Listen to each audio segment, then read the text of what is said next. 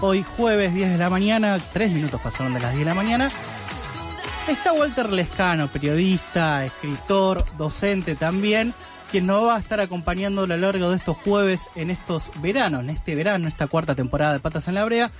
Un columnista que estuvo en los primeros eh, días, en, en, los primeros días de este programa y que lo hacíamos por Meet y después pandemia y demás cuestiones y que ahora está en el piso. Así que Walter, muchas gracias por estar en el piso. Por favor, un placer. Buen día. ¿Cómo va? Bien, eh, vamos a hablar un poco de literatura, vamos a hablar un poco de música, pero para aquellas personas que no saben quién es Walter Lescano, como decíamos, escritor, periodista, docente, tiene un programa en Radio Colmena que se llama Lunes, eh, El Fuego Sagrado, que está los lunes a la noche.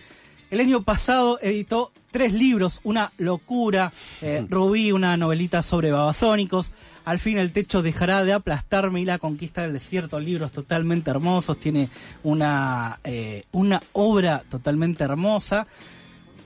¿Cómo es sacar tantos libros por año a la vez? ¿No te mareás? Eh... ¿Se te mezclan las historias? No, digamos que los, los tiempos de publicación no son los tiempos de, de los que escriben, ¿viste? O sea, como que esos eh, esas ubicaciones en el calendario, digamos, forman parte de lo que hace la editorial.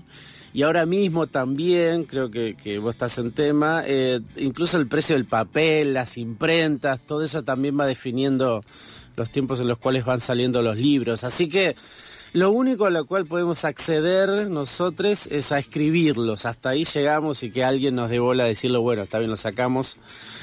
Eh, y a veces pasa esas casualidades, viste, que lo, los tiempos editoriales van coincidiendo, así que, que sí, coincido con vos que es una locura, pero también estamos tratando de hacer una apuesta personal, ¿no? O sea, no, no, hay algo que, me, que a veces me, me queda de, de dárselos que lo había dicho en un recital, que es pobre de quien no tiene maestros, pero me parece que a veces para hacer un camino personal hay que desviarse un poquito del camino de los maestros, ¿no? Entonces, no es recomendable sacar tres libros en un año, pero lo hacemos, a ver qué pasa. ¿Te sentís que sos referente de ciertas generaciones que están surgiendo? Eh, no, no creo. Lo que sí me pasa es que me, me me ocurre que en esta época algunas cosas por ahí están cambiando, ¿viste? Por ejemplo, ser marrón en un contexto como la literatura argentina, que es muy, muy blanca. Eh, eso sí me parece interesante, atractivo, ¿no? Y que esté el colectivo de identidad marrón en este momento y que ya eh, tenemos gente grosa como Cucurto, como Casas, ¿no? Como que está en un en un territorio que, que a mí me interesa muchísimo. Eso sí me da gusto estar vivo en este momento, ¿no? Hablando de literatura, ¿cuáles fueron los libros que el año pasado te rompieron la cabeza? Ya sea que fueron libros editados el año pasado o que llegaron a vos en Leí. el 2022. Eso último que dijiste es buenísimo, porque a veces viste que los libros llegan cuando tienen que llegar y de la forma a veces incluso más azarosa posible. Eh, sin embargo, el laburo de periodista que hacemos hace que nos lleguen las novedades y sepamos un poco qué está sucediendo. Eh, ocurrió algo interesante el año pasado, que es que un libro premiado efectivamente es bueno, ¿no? que a veces surgen esas dudas, y estoy hablando de materiales para una pesadilla de Juan Matio, que ganó el premio Filba Medifé, eh, un libro increíble, realmente de, de, ese orden que vos no podés creer que, todavía se escriba de ese modo. Es una historia de ciencia ficción que tiene que ver con, eh, con, con Internet, con la dictadura militar, con crear máquinas donde se puedan intervenir la realidad de otro modo con generar paranoia en la sociedad, ¿no? Hay, hay, muchos elementos ahí que hacen de esta novela algo complejo, jugoso. Eh, y voy a tirar la, primera idea acá a la mesa de trabajo, a ver, eh, y es que si existe o no las, las lecturas de verano, ¿no? O sea, o son simplemente lecturas que hacemos en el verano, o libros que quizá, como estamos con el espíritu, los que tienen la suerte de tener vacaciones, eh, con el espíritu un poco más liviano y pueden acceder a algunos textos eh, que, que, podemos considerarlo de verano. Este no sé si es un libro que va en esa onda porque es un libro áspero. Eh, es muy hermoso también, pero digo, en la lectura es profusa, 400 páginas, ¿no? Con mucha teoría, pero digo, yo lo disfruté muchísimo. Así que nos, por eso digo, primera idea, no sé si es un libro de verano o es un libro que podés leer en el verano, ¿no? Y pero en el verano que se busca, leer algo complicado que no podés le- leer a lo largo del año por las obligaciones, o leer algo más suave sabiendo que no querés quemarte la cabeza pensando. Ese es el gran tema, que se puede incluso vincular con el conocí, con el famoso consumo irónico, ¿no? Ahí, podemos ver cuáles son los bordes entre creerse o no mejor del producto que estás consumiendo, entre comillas, ¿no? Eh, yo creo sinceramente que son libros que leemos en el verano, sin importar la complejidad que tenga, ¿no? Eh, porque efectivamente la, litera- la literatura es un acto que, te pone en, en- en acción, ¿no? Eh, intelectual, visual, eh, a veces física incluso, ¿no? Eh, depende de dónde lo estás leyendo. Ahora viste que por, por Instagram muchas... muchas fotos de, de libros en la playa, ¿no? O, o- o en la montaña, o en el mar, o donde sea. Entonces eso también influye, ¿no? Em, pero yo siento que son libros que por ahí, como tenemos cierta neurona un poquito más despierta que el resto del año, podemos acceder a algunos contenidos súper atractivos también, ¿no? ¿Y qué otro libro así también te, te modificó el 2022? Bueno, hay, hay uno de mis temas favoritos. Perdón que sea jueves a la mañana y en verano, pero, pero segunda cosita que tiro a la mesita de laburo, el suicidio como tema me atrae, me seduce, me fascina, me parece como uno de los últimos misterios que nos quedan por resolver. Eh, efectos personales de Marina Mariage, que salió por, por la editorial Six Barral, eh, OMC, y trata el suicidio de su madre, ¿no? Eh, y es un libro que podríamos decir que son varios libros, ¿no? Porque eh, es un abordaje teórico acerca del suicidio como tema, es una crónica acerca de cómo fue el suicidio de la madre, eh, es también una especie de, de novela acerca de qué repercusiones, no solamente en la vida de la autora, sino dentro del círculo familiar. Eh, entonces son varias cosas dentro de un dentro de dos tapas que, uno puede meterse con ese tema, ¿no? Porque viste que el suicidio es como una mancha de petróleo en el mar, ¿viste? O sea, lo ensucia todo, no no no importa si lo si lo abordás mejor, peor, ahí donde está queda como una marca, ¿no? Como co- co- dentro de las familias, dentro del barrio, dentro del trabajo, dentro de las parejas, hay algo que no no no no se diluye con nada, ¿no? Entonces, me parece que el libro de Marina Mariach, Efectos Personales, repito, eh, lo hace de una forma increíble, ¿no?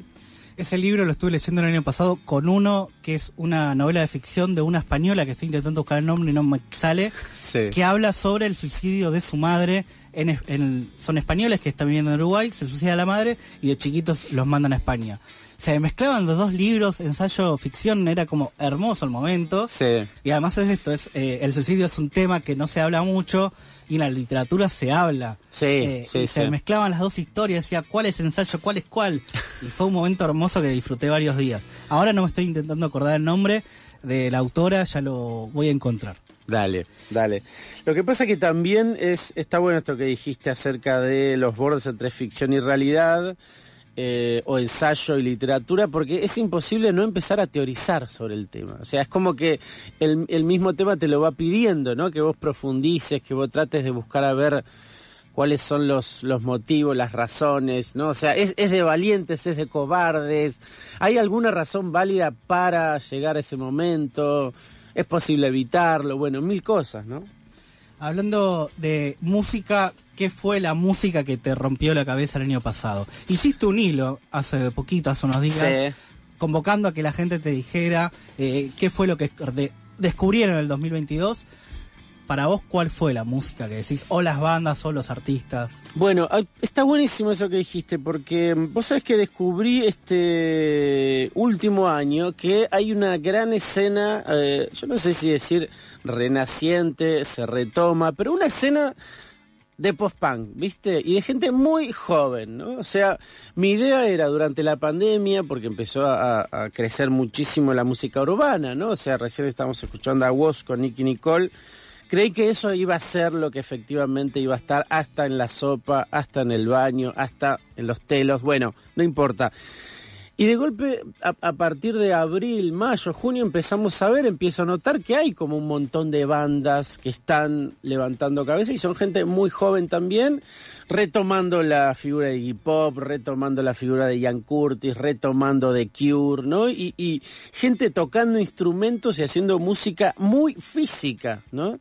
Eh, obviamente todos vestidos de negro, obviamente, pero tienen como un, perfil de 2022, 2023 y eso me, me alucinó. Así que el post-punk nuevo, renaciente de gente joven fue para mí la, novedad absoluta, ¿no? Bandas como Doom Chica, Mujer Zebra, bandas como Buenos Vampiros, ¿viste? Los subtítulos, revistas, ¿no? Hay, hay como fácil 15 bandas que uno puede ver, digo, en esta escena de Capital Federal e incluso de Buenos Aires, ¿no? Em, así que, y, todo eso que te estoy nombrando está en Spotify, ¿no? No es que me estoy haciendo una banda noruega, un primer simple, no. Está todo accesible y es súper, em, está súper a la mano. Hablaste de revistas, un saludo a Lingera, cantante de revistas, que fue columnista de un programa del año pasado, Sonidos Clandestinos, haciendo una columna de fanzines, un mundo que se relaciona mucho con la música. Hablando de los libros y la columna, ¿qué nos trajiste hoy? ¿De qué vamos a hablar hoy?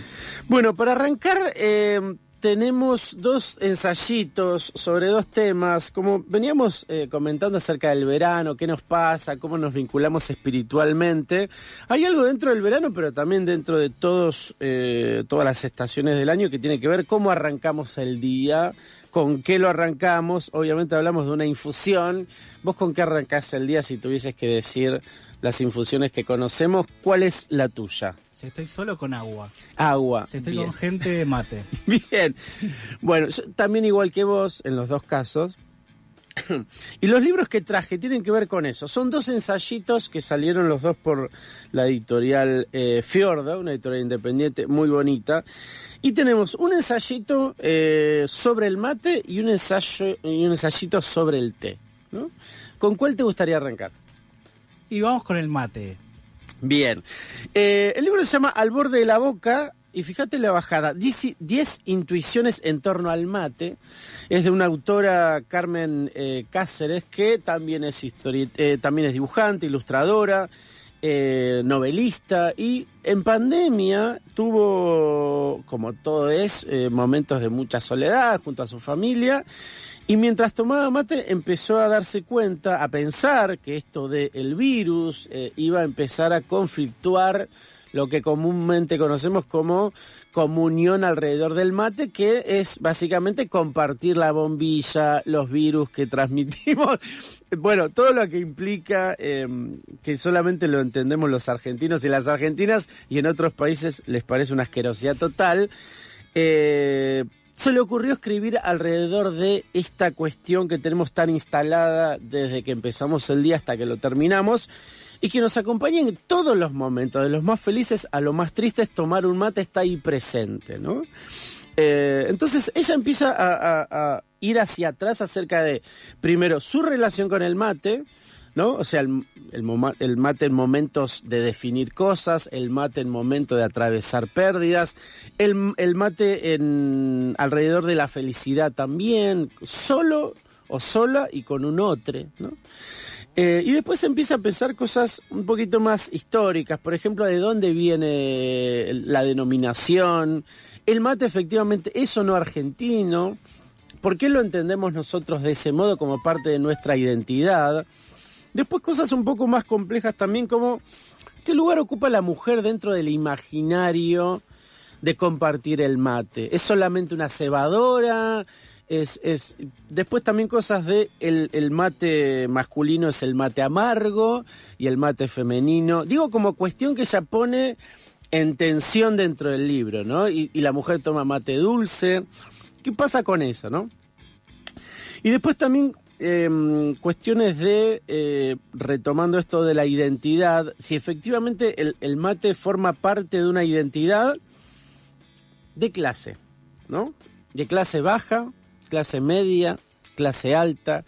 ¿Qué ocurre ahí, no? Y hay algunas estadísticas que me parecen interesantes y atractivas, y es que dentro de la clase alta, por más que pensemos que el mate es parte de la identidad que se quiere vender incluso for sport, em, no hay tantos kilos de yerba compradas per cápita, ¿no? O sea, ese es un tema interesante. Y después también, ¿qué lugar ocupa dentro de la comunidad consumir mate y si eso efectivamente es una elección personal, es algo que heredamos, es algo que seguimos porque lo hacían nuestros mayores, eh, cuando nos independizamos lo seguimos sosteniendo, ¿no? O sea, por eso me parece súper atractivo el libro, Al borde de la boca, de Carmen Cáceres, porque viene a poner en cuestión cosas que de pronto nos olvidamos, ¿no? Y una de las últimas cosas que quería comentarte sobre el libro era que piensa un poquito de la mano esto de la clase social, el mate y la clase social, eh, incluso digamos que es una infusión entre comillas barata, ¿no? O sea, obviamente todos vamos al supermercado y sabemos el precio de la yerba, pero en relación a otros es una es accesible. ¿Qué costo tiene ¿no? para una provincia, para, para un territorio, producir yerba mate? ¿no? Eh, y efectivamente, si la gente que produce eso está bien paga, es no, ¿qué, ¿qué, ocurre también con esa cuestión?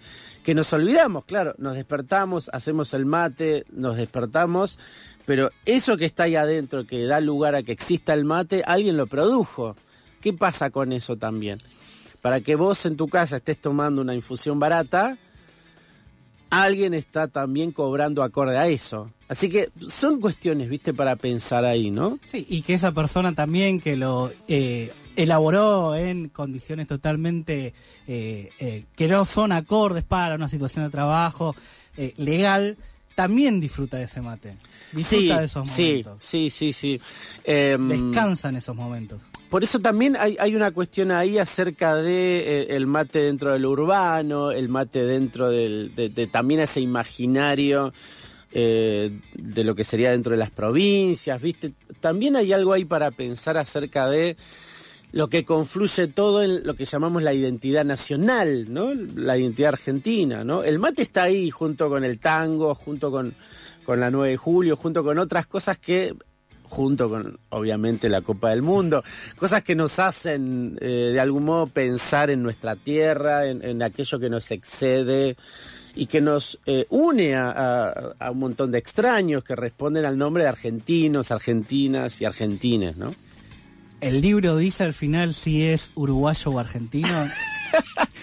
Se, eh, obviamente hay una tendencia a creer que es eh, argentino, ¿no? Por eso también hay, hay algo ahí que, que, es claro que ponele que nació en Uruguay, ellos no lo cultivaron de ninguna forma como lo hicimos nosotros, ¿no? Entonces eso también le da, da un porotito ahí para, para nuestro lado. está, bueno eso que dijiste. Porque también el libro empieza o comenta que la autora, ¿no? Carmen Cáceres comenta que hay, está viendo un video en pandemia, está viendo la primera época de la pandemia, un video en Yugoslavia, en un momento de guerra en los 90, donde eh, algunas personas están compartiendo un mate y son todos yugoslavos. Entonces dice, Ahí, ahí empieza la semilla de, para, ¿estamos frente a una bebida nacional o, qué pasa acá? Porque hay unos yugoslavos nacidos de Yugoslavia, crecidos con toda la idiosincrasia yugoslava, tomando mate como si fueran de, Almagro, ¿no? O sea, ¿qué pasa con eso? Entonces, eso me parece muy, muy interesante, ¿no? ir escarbando acerca de qué nos une a eso que tenemos como cotidiano, ¿no? Y, no lo pensamos por mil cosas, pero este ensayo me parece que... Mm, y digo ensayito porque es, es ameno, es, te va metiendo de a poco en el tema, realmente hace preguntas interesantes, eh, y se llama Al borde de la boca, repito el nombre. ¿Y a vos qué te pasaba cuando estabas leyendo, cuando lo empezaste a leer, cuando lo terminaste de leer, ingeriste más mate? Bueno, hay, hay un miedo que yo compartía que es eh, acerca de no vamos a compartir más mate. E, eso fue mi primer temor en la pandemia y uno de los temores que, con los cuales empieza el libro. Porque de algún modo es un lubricante social el mate, ¿no? Eh, y, hay, y por ahí una de las cosas lindas que dice el libro también es que el mate por un lado, eh, nos genera cierta cercanía, compañía entre extraños, pero también cede la palabra, ¿no? O sea, el, que está cebando, cuando da el mate, el otro se calla y, este escucha y este comienza a hablar. Entonces, de algún modo es, un organizador del tiempo y la palabra en mate en, grupos donde va circulando. Entonces es, fue un gran temor mío. ¿Qué, ¿Qué va a pasar? Obviamente los argentinos nos olvidamos de la pandemia y volvimos a compartir los virus que tenemos.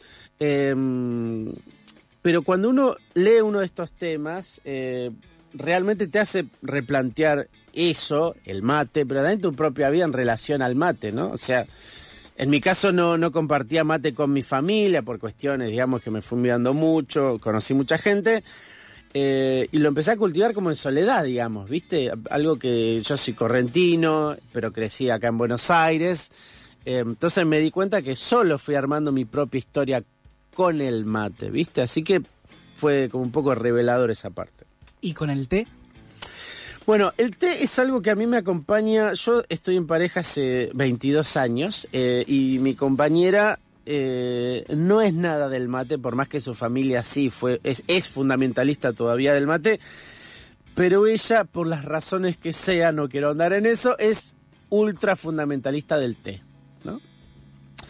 Eh, y acá en Argentina hace un tiempo que ya se viene viendo al té, obviamente es una bebida oriental, es una infusión que viene de Oriente, eh, y se viene viendo eh, talleres alrededor de la ceremonia del té. ¿Cuál es el nombre que le dan los japoneses? Chado. ¿no? Chado es el camino del té. Y me interesa muchísimo que puntualizar esto de el camino del té para, para introducirnos en este libro que se llama El viento entre los pinos, un ensayo acerca del camino del té de una periodista y escritora y que también da talleres acerca de la ceremonia del té que se llama Malena Higashi, que es eh, hija de japoneses de tercera generación, pero argentina, viste, nacidos acá, pero que sostuvieron, sostienen toda su cultura japonesa. Nikkeis. Me encantó, exacto, me encantó eso. Eh, y es alguien que, junto con su abuela, eh, acá en Argentina, ella obviamente lo, lo, lo abordaba en la ceremonia del té, desde muy chiquita ella, y en el 2015, junto con su abuela, hacen un viaje a Japón para poder in situ, digamos, eh, experimentar cómo era la, ceremonia, estudiarlo, porque allá es algo muy serio. Digo, son carreras eh, con las cuales se aborda el té, no solamente desde lo que podemos pensar, calentar el agua y servirlo, no es solamente eso en Japón, tiene que ver con la, con la arquitectura, con los colores, con la vestimenta, con la ceremonia, con la filosofía con la proxémica, digo, la, cercanía o no del cuerpo con un otro. Entonces, es súper amplio lo que ocurre ahí. Y en este viaje del, dos, del 2015, Malina Higashi descubre que quiere entregar su vida a eso. Cuando vuelve, esta primera intuición se empieza como a fortalecer. Y Malena en ese momento, año 2016, cuando retorna de Japón, eh, estaba establecida. Casada, trabajo estable, se había comprado una casa. O sea, había como cumplido todos los requisitos de ser un humano clase media en este mundo, ¿no? Pero era muy fuerte el deseo de querer seguir, buscar su identidad y seguir este camino que es el camino del té. Entonces decide dejarlo todo. Repito, alguien que tenía absolutamente cumplido todos sus sueños de realización económica personal, decide dejarlo para ir detrás de su deseo de seguir este camino del té, ¿no? Y es efectivamente lo que hace y de lo que trata el libro y cómo ella en Kioto, en esta escuela muy tradicional que hay en Japón, de esas escuelas, viste, que toman muy pocos alumnos por año, que los cuidan y que tiene todo eso que imaginamos de rigurosidad, de estudio, de, algo muy increíble de lo japonés, ¿no? Entonces, ella estudia ahí durante un año y recuerdo esto y lo tiro a la mesa de trabajo. Eh, ella tuvo que dejar también su pareja durante un año, estaba recién casada, le dijo a su pareja, en un año vuelvo. O sea, que, no sé qué pensarías vos si tu pareja estás recién casado y te dice, en un año vuelvo, quédate tranqui. Y si es el deseo, es como difícil. Eh, es el egoísmo hasta dónde llega. Sí, bueno, eh, digo que, que, esto también está dentro del libro, ¿no? Y, y, es, y es, muy lindo que, que es como que es como una especie de magma así interno en el libro, ¿no? Como ella efectivamente lo abandona todo.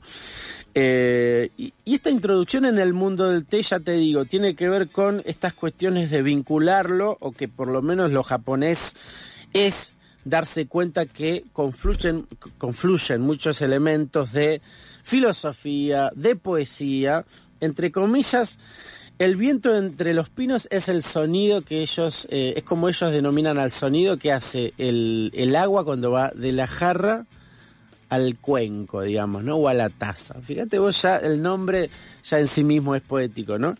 Eh, la filosofía que sería poder habitar el momento presente, ¿no? De, de que el té sea un momento ya donde uno pueda establecer que está viviendo el hoy, el ahora, el escuchar al otro, el poder disfrutar solo esa situación, que tiene que ver también con, la cuestión física, porque tiene una forma muy particular de sentarse, digo, ¿no? O sea, hay algo ahí que se tiene que trabajar, con la vestimenta, ¿no? Como que, que todo va armado, hay todo un protocolo la palabra protocolo es fría, pero realmente tuve la suerte de tomar un té con Malena y te juro que es lo más cálido del mundo. Pero digo, para que se entienda, hay todo un protocolo que ella sigue, una forma de agarrar la taza, una forma de servirlo, una forma de entregarle al otro el té, un, tipo de té especial, un tipo de comida. Entonces, todas esas cuestiones van construyendo lo que uno podría decir una experiencia, ¿no? O sea, el té como experiencia. Entonces uno accede a un momento que está por afuera del cotidiano y a la vez es cotidiano.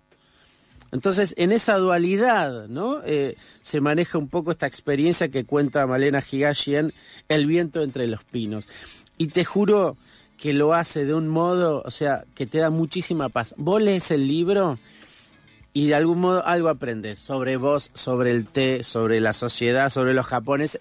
Agarralo de donde quieras pero te juro que el tono que logra María es de transmitirte muchísima paz. Bueno, ya escuchándote flasheó un montón, fue como, sí, wow. Em, tu pareja decías que consume té. Sí. ¿Hacen también, intentaron después de leer, hicieron el ritual, lo, lo practicaron alguna vez entre ustedes? Eh, digamos que en soledad ella y en soledad yo con el mate. Así que se da como, como que cada uno crea su propio espacio, su propio microclima dentro de, nuestra casa. Y tratamos también de, cultivar eso, ¿viste? O sea, ella nunca se pasó al, al mate. Yo nunca traicioné al, al, al, mate para ir hacia el té. Así que como que cada uno construye su propio país. Me gustaron. Eh, repitamos los nombres. Bien, sobre el mate. Eh, Al borde de la boca se llama el libro. La autora es Carmen Cáceres eh, y la bajada es muy linda. 10 intuiciones en torno al mate. Al borde de la boca, repito. Y después el de Malena Higashi, la autora de este universo sobre el camino del té. El libro se llama El viento entre los pinos, un ensayo acerca del camino del té. Los dos libros publicados por Editorial Fiordo. Cualquier duda, estamos en redes sociales, nos escriben y repetimos los nombres, pero en principio es eso. ¿Cómo te encuentran en las redes? Walter Lescano, ahí estamos. igual tenemos tres, que es la de la gente grande, vieja, ¿no? Twitter, Facebook y también Instagram, ¿no? No llegué a TikTok porque me hago cargo de mi edad y de mi jubilación y quiero vivirla como, como corresponde. ¿Pero ves videos en TikTok? No, solo los que llegan a Instagram, ¿viste? Que, sí, sí, que replican. Sí, que replican. Así que no. Y, pero a la vez es un universo que no me resulta nada seductor, ¿viste? O sea, a veces los veo porque hay gente que tiene también TikTok, pero no me dan ganas de decir, mm, hoy me hago un TikTok. O sea, nunca jamás tuve ese deseo. Walter, te quería hacer una pregunta desde hace mucho tiempo. ¿Cómo te llevas con tu literatura, con tu poesía en las redes sociales? Porque cada tanto publicás un poema, supongo que sale en el mismo momento. Sí, eh, a, mí me parece que el, en la pandemia, viste, Instagram se volvió como una zona de, compartir poesía. Eh, yo un poco fui viendo que, que, mucha no me gustaba, pero mucha sí me fui, me, me, fui encontrando así, gozando la lectura. Yo no tengo eh, em, reader, viste, para leer libros electrónicos, eh, y por eso me, pareció extraño disfrutar poesía leyendo desde la pantalla del celular. Me gustó mucho esa experiencia y a partir de ahí yo empecé a compartir algunos poemas, viste. Y mm, en general los libros, los, perdón, los poemas que, voy compartiendo ahí en Instagram tienen que ver con lecturas que yo estoy haciendo de poesía en el momento, ¿no? Como si fueran diálogos que yo hago con esos poetas eh, o cosas que me surgen para tratar de, de, hacer un cover de un poema que me gusta o de un verso que me gustó muchísimo. Eh, y trato de me encanta lo que dijiste. Y también esto que, que comentaste me parece fundamental, como lo, lo, lo, inmediato y urgente de esos poemas y salen ahí sin mucha corrección, ¿viste? Porque creo que es un territorio para. Como si fuera un laboratorio donde uno va probando cosas, ¿viste? A ver qué sucede. Como antes por ahí eran las lecturas, eh, obviamente ahora se están retomando las lecturas. Eh, pero podemos equipararlo a eso, ¿viste? De, que sea una zona de prueba, de experimentación, de a ver qué pasa, qué sucede.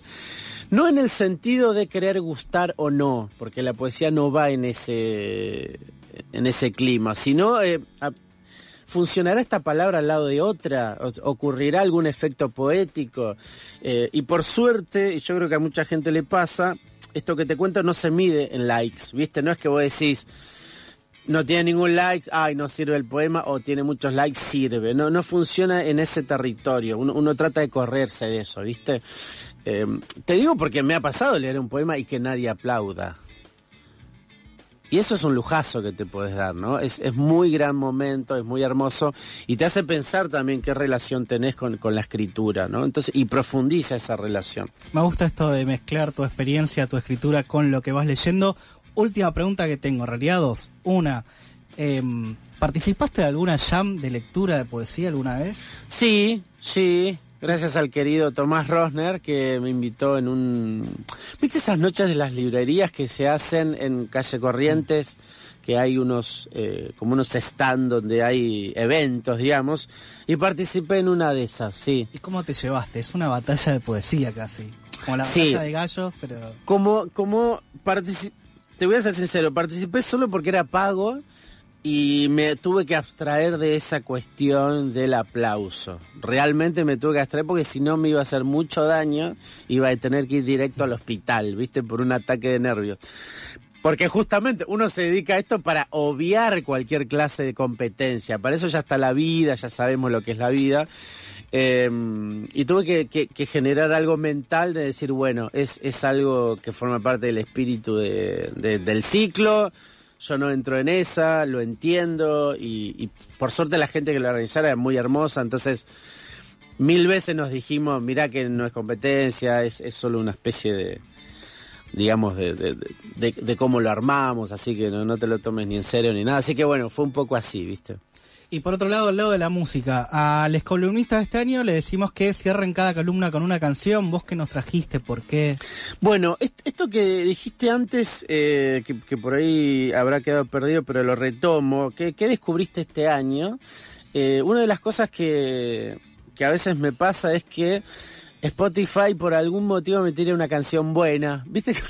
no sé cómo te pasa, pero a mí muchas veces me tira canciones muy malas. Digo, pará, loco, hace años que tenemos relación, ¿por qué no me conoces, algoritmo? Bueno, y me tiró esta canción que me pareció hermosa.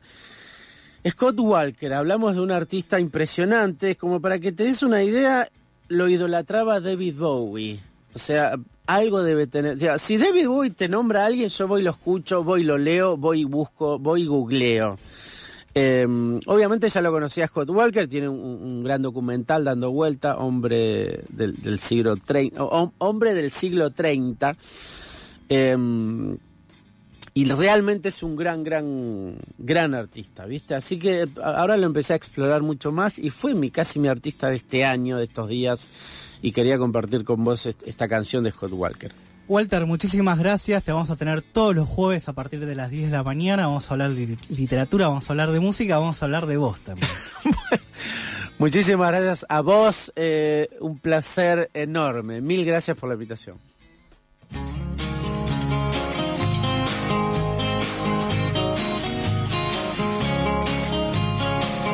Here I am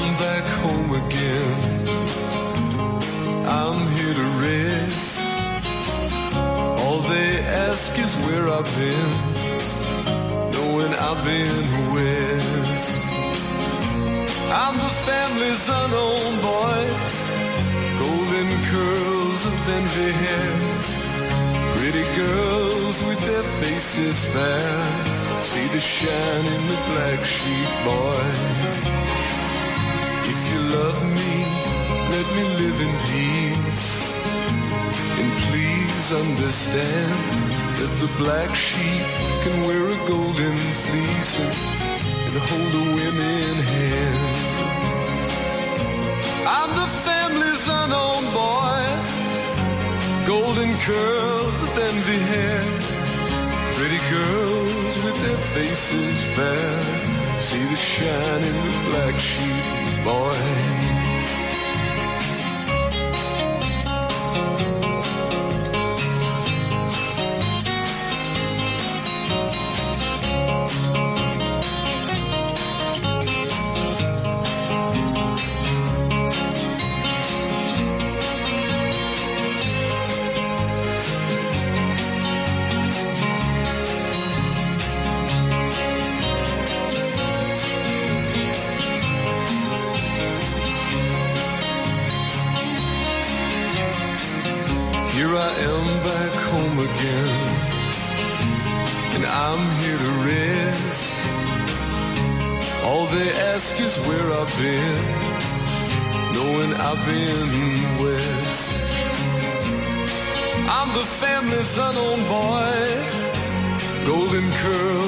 Envy hair, pretty girls with their faces fair. See the shine in the black sheep, boy. I'm the family's unknown boy. Golden curls of envy hair. Pretty girls with their faces fair. See the shine in the black sheep, boy.